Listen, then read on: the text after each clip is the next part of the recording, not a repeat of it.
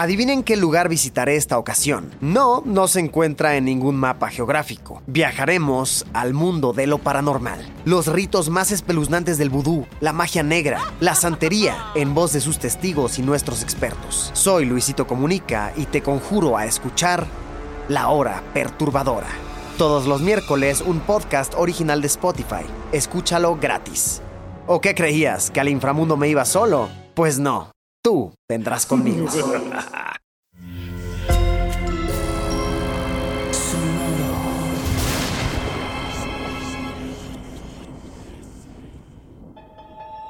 Portal Sonoro no se hace responsable de las visiones, pesadillas o encuentros cercanos del cuarto tipo que puedan suceder antes, durante o después de la experiencia. Para una experiencia sonora completa recomendamos audífonos para dejarte envolver por el mundo de experimentos retorcidos. Escucha bajo tu propio riesgo. Hay una oscuridad casi total cuando Samantha despierta en esa cama. Está un poco desconcertada porque no sabe cómo llegó ahí. Sin embargo, comienza a recordar. Pero estando en eso, siente claramente que algo se desliza entre las sábanas. Es un movimiento ondular, zigzagueante a la altura de sus pies, que va subiendo al lado de sus piernas. Samantha se queda quieta mientras su vista le va permitiendo ver algo en esa negritud. Mientras, el movimiento ondular alcanza su cintura. Es evidente que se trata de una musculosa y enorme víbora. El reptil llega al torso y luego al cuello de Samantha. Parece como si la estuviera midiendo. Sin embargo, luego de un momento de sacar su lengua bífida cerca del rostro de Samantha, la víbora parece seguir su camino y bajarse de la cama. Es en ese momento que se prenden las luces de la habitación. Muy bien, Samantha, puede levantarse. Le pedimos que entre a la puerta que verá al lado derecho de la habitación. ¿Y quién habla? ¿Quién eres? ¿Qué, hago aquí? Dice Samantha sin más. Por favor, Samantha, pase a la otra habitación. Recordará todo en un momento. Con tal de encontrar respuestas, Samantha se dirige a la otra habitación. Es una nuevamente oscura. Al entrar se cierra la puerta y se encienden las luces. En una pantalla se proyecta la imagen de cientos de arañas moviéndose por el suelo y en la propia habitación puede verse un par de tarántulas en cajas de acrílico y otra paseándose en una enorme telaraña. ¿Qué quieren que haga aquí? Pregunta con algo de fastidio. En la habitación contigua, unos científicos están sorprendidos. Monitorean los signos de Samantha, respiración, frecuencia cardíaca, sudoración, pero no hay nada raro. A pesar de la víbora y de las arañas, dos de los miedos más frecuentes entre los humanos los signos de Samantha permanecieron sin variación. Samantha era una extraña persona que no parecía tener miedo. Algo sin duda muy peligroso para otros y para ella. El humano necesita del miedo para sobrevivir. Se trata de un sistema de alerta que condiciona al humano a actuar de una manera específica para ponerse a salvo del peligro percibido. Pero el miedo, que a la mayoría nos parece tan común, no lo es para el 100% de las personas. Y no hablamos del amigo o la amiga que cuando ve una película de terror parece que está viendo un documental sobre la vida de los elefantes, sino ese miedo paralizante, ese miedo que en su forma extrema causa pánico. Abramos en tu mente una ventana a una historia en la que el no sentir miedo puede convertirse en un miedo en sí mismo dentro de un experimento retorcido. Ahora escucha. Solo escucha el sonido de las manecillas. Escucha cómo se desvanecen una a una. Es así porque ahora quizá hemos logrado que entres en un trance podcástico en el que dejarás de ser tú. Y hasta que escuches las manecillas de nuevo, mi voz te permitirá entrar por unos minutos en la mente de Cecil una mujer joven con un problema en su cerebro de origen genético que está a punto de mostrar sus consecuencias en un experimento retorcido. Sonoro presenta Experimentos Retorcidos. Y esta es la voz de tu anfitrión, Alejandro Joseph.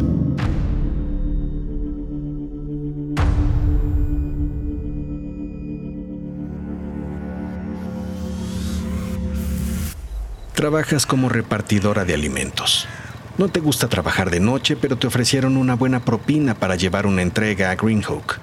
Un barrio mal iluminado, lleno de bodegones y edificios viejos. Peligroso, se diría. Francamente no tenías cómo negarte. Toda entrega sumaba para poder pagar el alquiler de este mes. Odiabas a tu madre por haberte echado del departamento y al poco tiempo morir. Y no regresarías a vivir con Robin. De ella no te gustaba cómo te veía fijamente todo el tiempo y estabas harta de sus supuestos ritos de medianoche, sus amigos góticos y sus supuestas invocaciones de fantasmas. Estacionas tu motoneta a un par de cuadras de la dirección al percatarte de que, para llegar al lugar de la entrega, debes recorrer a pie parte de un solitario parque y luego adentrarte a un callejón. De esos que has visto en las películas que nunca salen las cosas bien para el personaje que decide entrar. Sin embargo, tú no tienes opción. Suspiras con desgano y comienzas a caminar. Al poco, notas que un par de hombres te han comenzado a seguir. Apuras el paso para evitar que te alcancen. Volteas a ver si siguen a tus espaldas. Así es. Cuando regresas la mirada de frente, de un basurero salta una enorme rata que pasa muy cerca de tus pies. Ves cómo se escabulle en una grieta. Te detienes un momento. Vuelves a suspirar. Y sigues avanzando a paso firme. Llegas finalmente a la puerta indicada y tocas el timbre del departamento. Nadie contesta. Los dos hombres se siguen acercando a ti y ahora puedes notar que uno de ellos carga una botella de whisky casi vacía. Vuelves a tocar el timbre. De nuevo, nada. El hombre de la botella se dirige entonces a ti. Oye, ¿por qué tan sola? ¿No nos acompañas? Mm, no, gracias. ¿Saben si alguien vive aquí? ¿Pero tú quién te crees?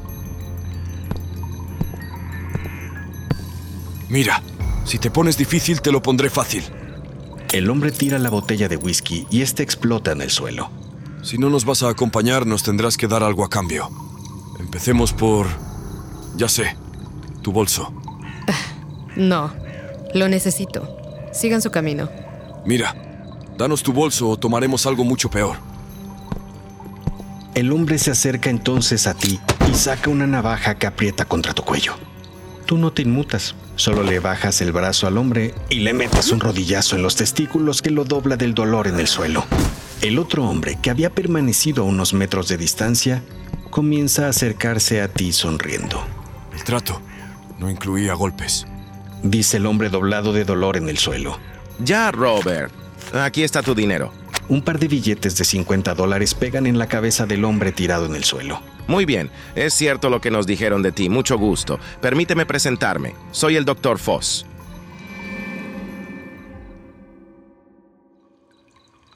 El doctor Foss hace una señal a una ventana del edificio y se encienden varias luces iluminando por completo el hasta entonces oscuro callejón. Soy alumno del Dr. Feinstein. Se disculpa contigo por haber tenido que montar esa escena. En realidad nunca estuviste en riesgo. Pero que necesitaban que la escena fuera lo más realista posible para corroborar lo que habían estado investigando. Estás desconcertada. ¿Qué? ¿Todo esto fue un truco? No exactamente. Te explica que un grupo de científicos trabaja en un estudio sobre el miedo en las personas y que tú eras la candidata perfecta para ayudarlos. Perdón, creo que lo dije mal. El estudio es sobre las personas que carecen de miedo y pensamos que tú eres una de ellas. Si decides ayudarnos o no, aquí están los 100 dólares prometidos de propina y otros 100 por el mal rato que te hicimos pasar. Te ofrece acompañarte a tu motoneta y mientras caminas a ella, te entrega su tarjeta. Te explica que si decides ayudarlos, tendrás una buena paga. Piénsalo. Nos hace falta un sujeto para comenzar las pruebas, y puedes ser tú. Mañana temprano estaremos en este lugar preparando a los otros dos sujetos. Puedes darte una vuelta para que conozcas al equipo y explicarte en qué consistiría tu participación. Te deja subida en tu motoneta y a lo lejos, las lámparas que se habían encendido en el callejón se apagan una a una y la zona regresa a la penumbra.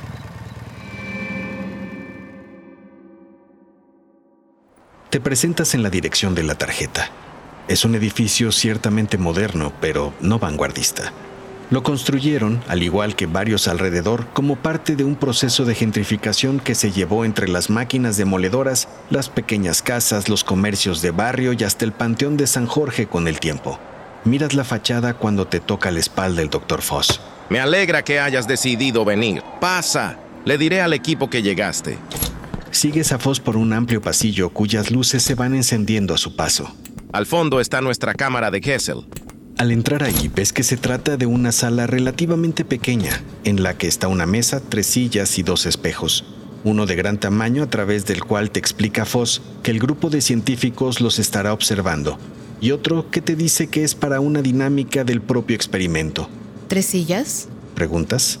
Recuerdo que te dije ayer que solo nos faltaba un sujeto. Teníamos ya dos. Entra en ese momento un hombre moreno y alto. Justamente él es uno.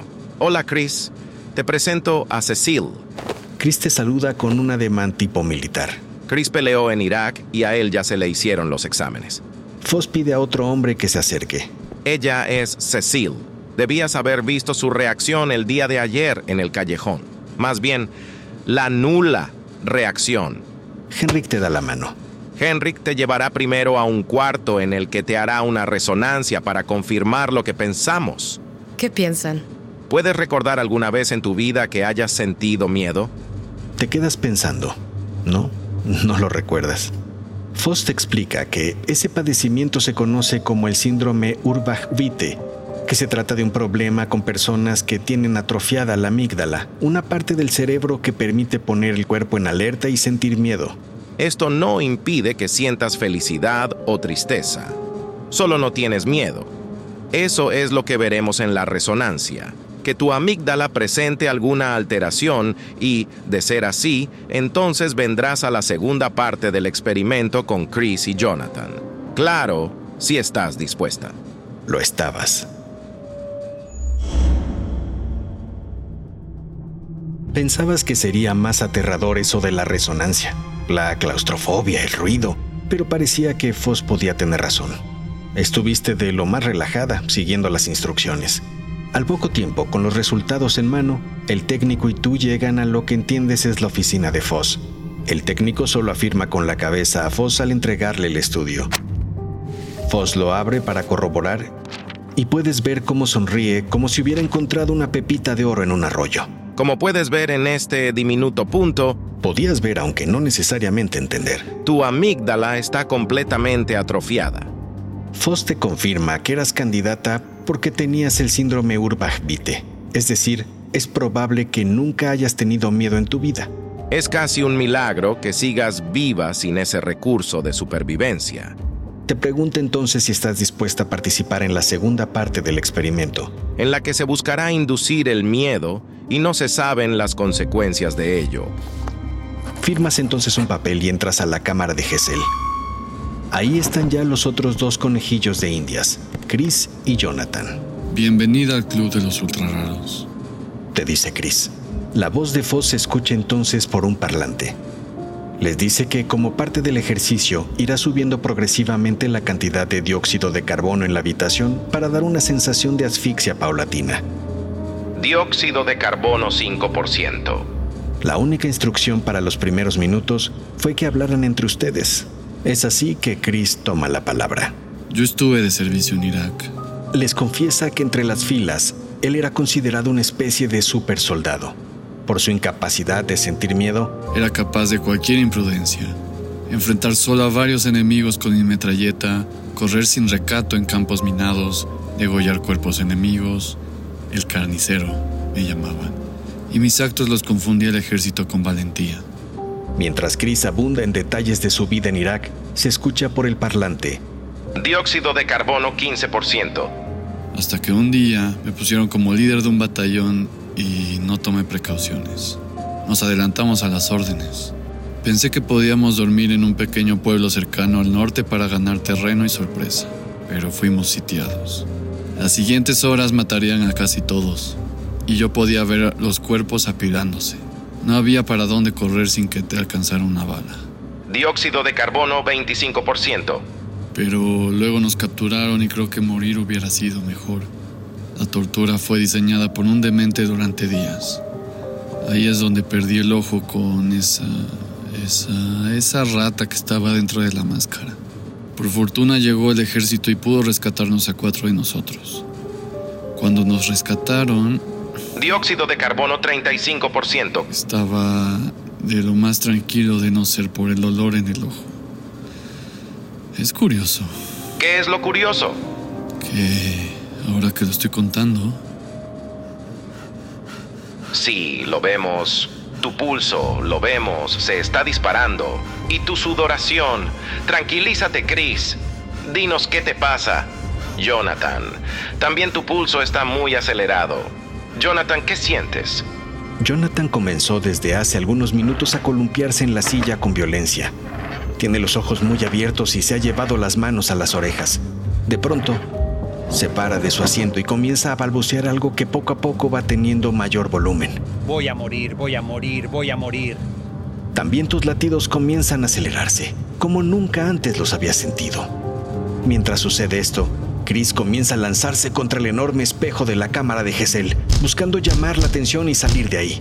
Tú, de pronto, sientes un extraño impulso por irte a la esquina del cuarto, hacerte bolita y pedir una y otra vez mientras ves el suelo.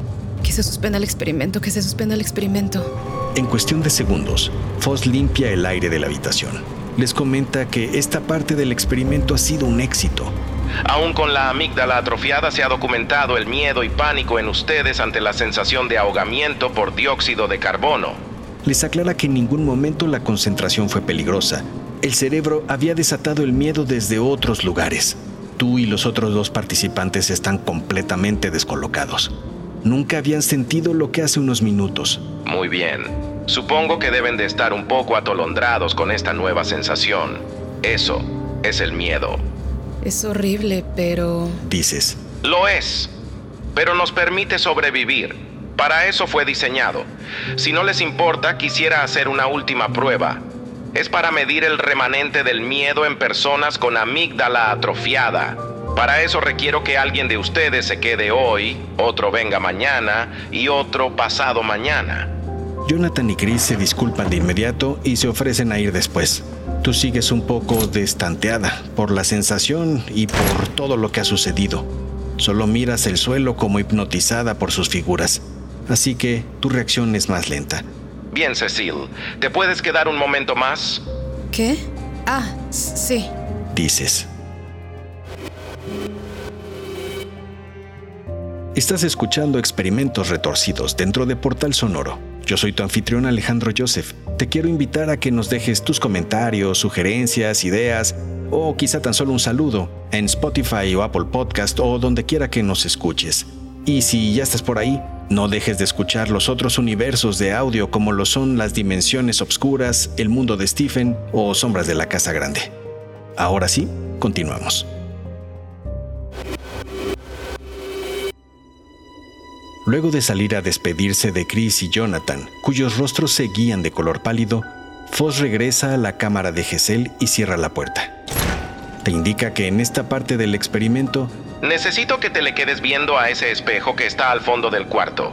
que bajará la intensidad de la luz para lograr el efecto que busca y que deberás entonces presentarte e ir describiendo lo que ves en el reflejo y las sensaciones que vas sintiendo. Accedes. Te diriges al espejo y la intensidad de la luz disminuye entonces. Soy Cecil Frankel. Estoy participando en un experimento del Dr. Foss sobre las personas sin miedo.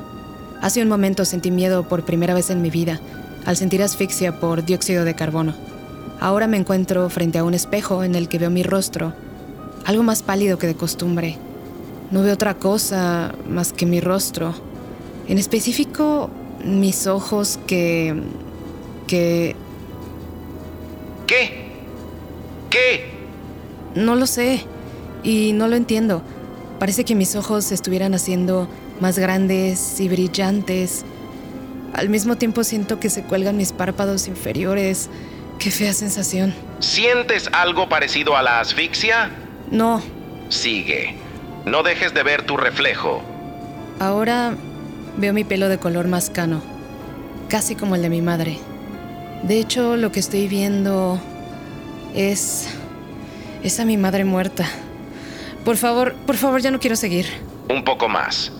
¿Qué ves? El rostro de mi madre parece estarse derritiendo. Me está extendiendo la mano. Dios mío, está saliendo su mano del espejo. Sientes como la mano toma tu brazo. Tus pulsaciones se van al cielo y tu sudoración es abundante. Te sientes muy débil y pierdes el equilibrio. Foss prende de inmediato la luz y logra sacarte del cuarto para que tomes aire. Tranquila, tranquila, todo está bien. Es solo que tu amígdala está sobreestimulada y está tratando de procesar el terror. Tranquila.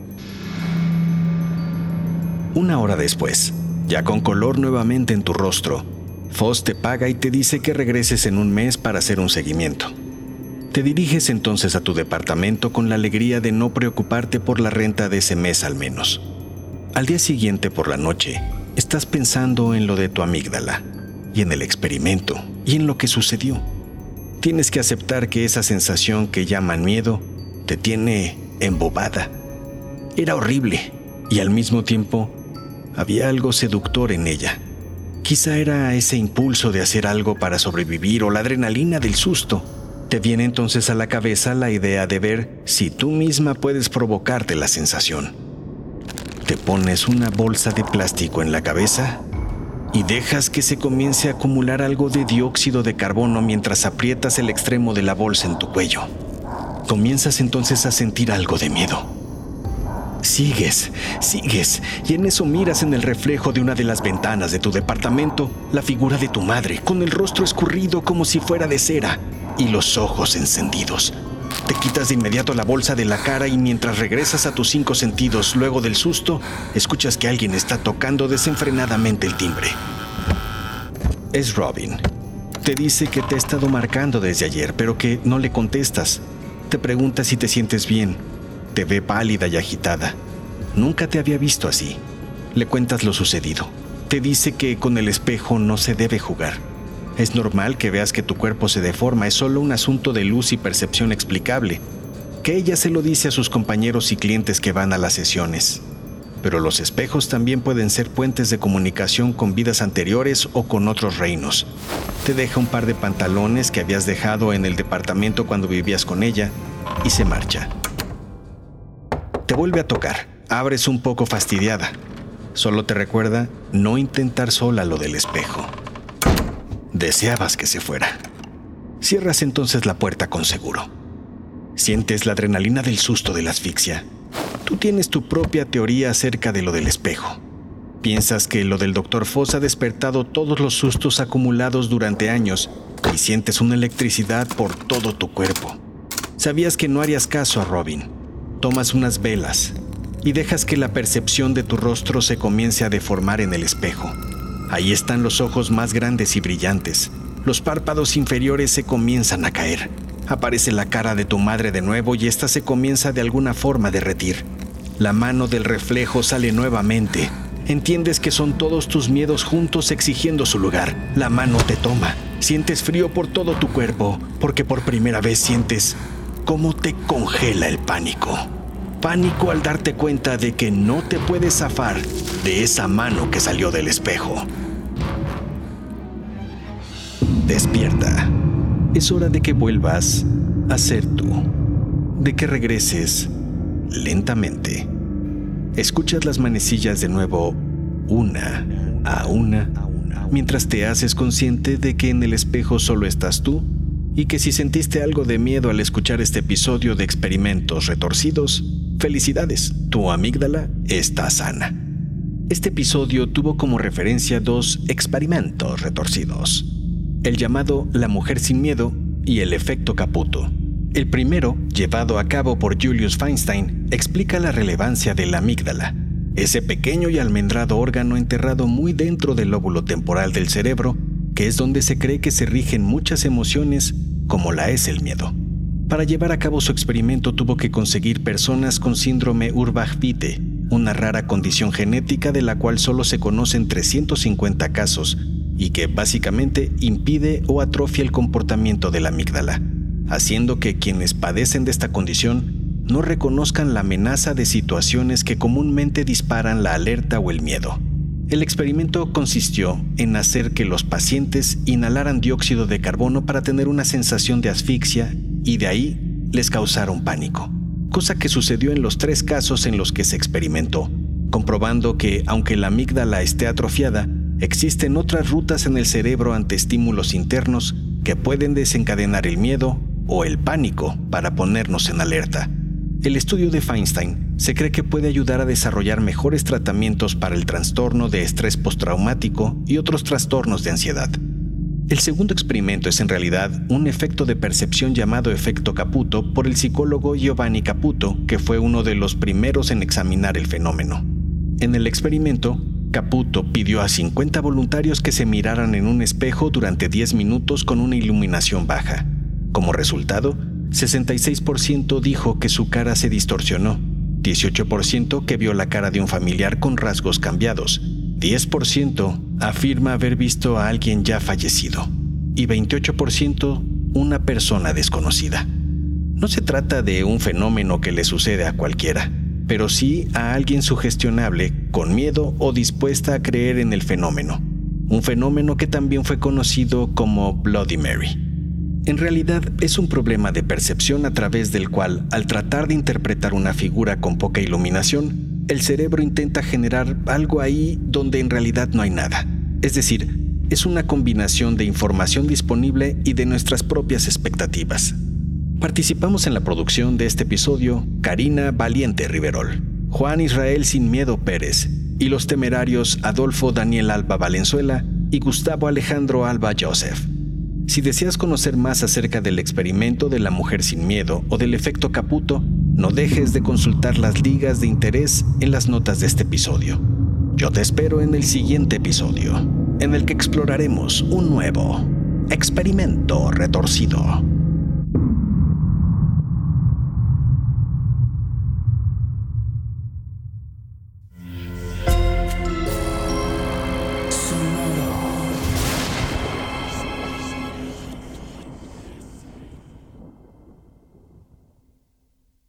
Adivinen qué lugar visitaré esta ocasión. No, no se encuentra en ningún mapa geográfico. Viajaremos al mundo de lo paranormal. Los ritos más espeluznantes del vudú, la magia negra, la santería, en voz de sus testigos y nuestros expertos. Soy Luisito Comunica y te conjuro a escuchar La Hora Perturbadora. Todos los miércoles un podcast original de Spotify. Escúchalo gratis. ¿O qué creías? ¿Que al inframundo me iba solo? Pues no. Tú vendrás conmigo. Sé bienvenido a Tristan Terror, mi podcast donde comparto múltiples vivencias paranormales que mi propia audiencia me manda. Relatos sobre brujas, sectas, fenómenos extraños en distintos lugares conocidos de México. Adéntrate para que conozcas los relatos más aterradores de México. Y así esta noche, te aseguro tendrás dulces pesadillas. Escucha Tristan Terror en cualquier plataforma de podcast.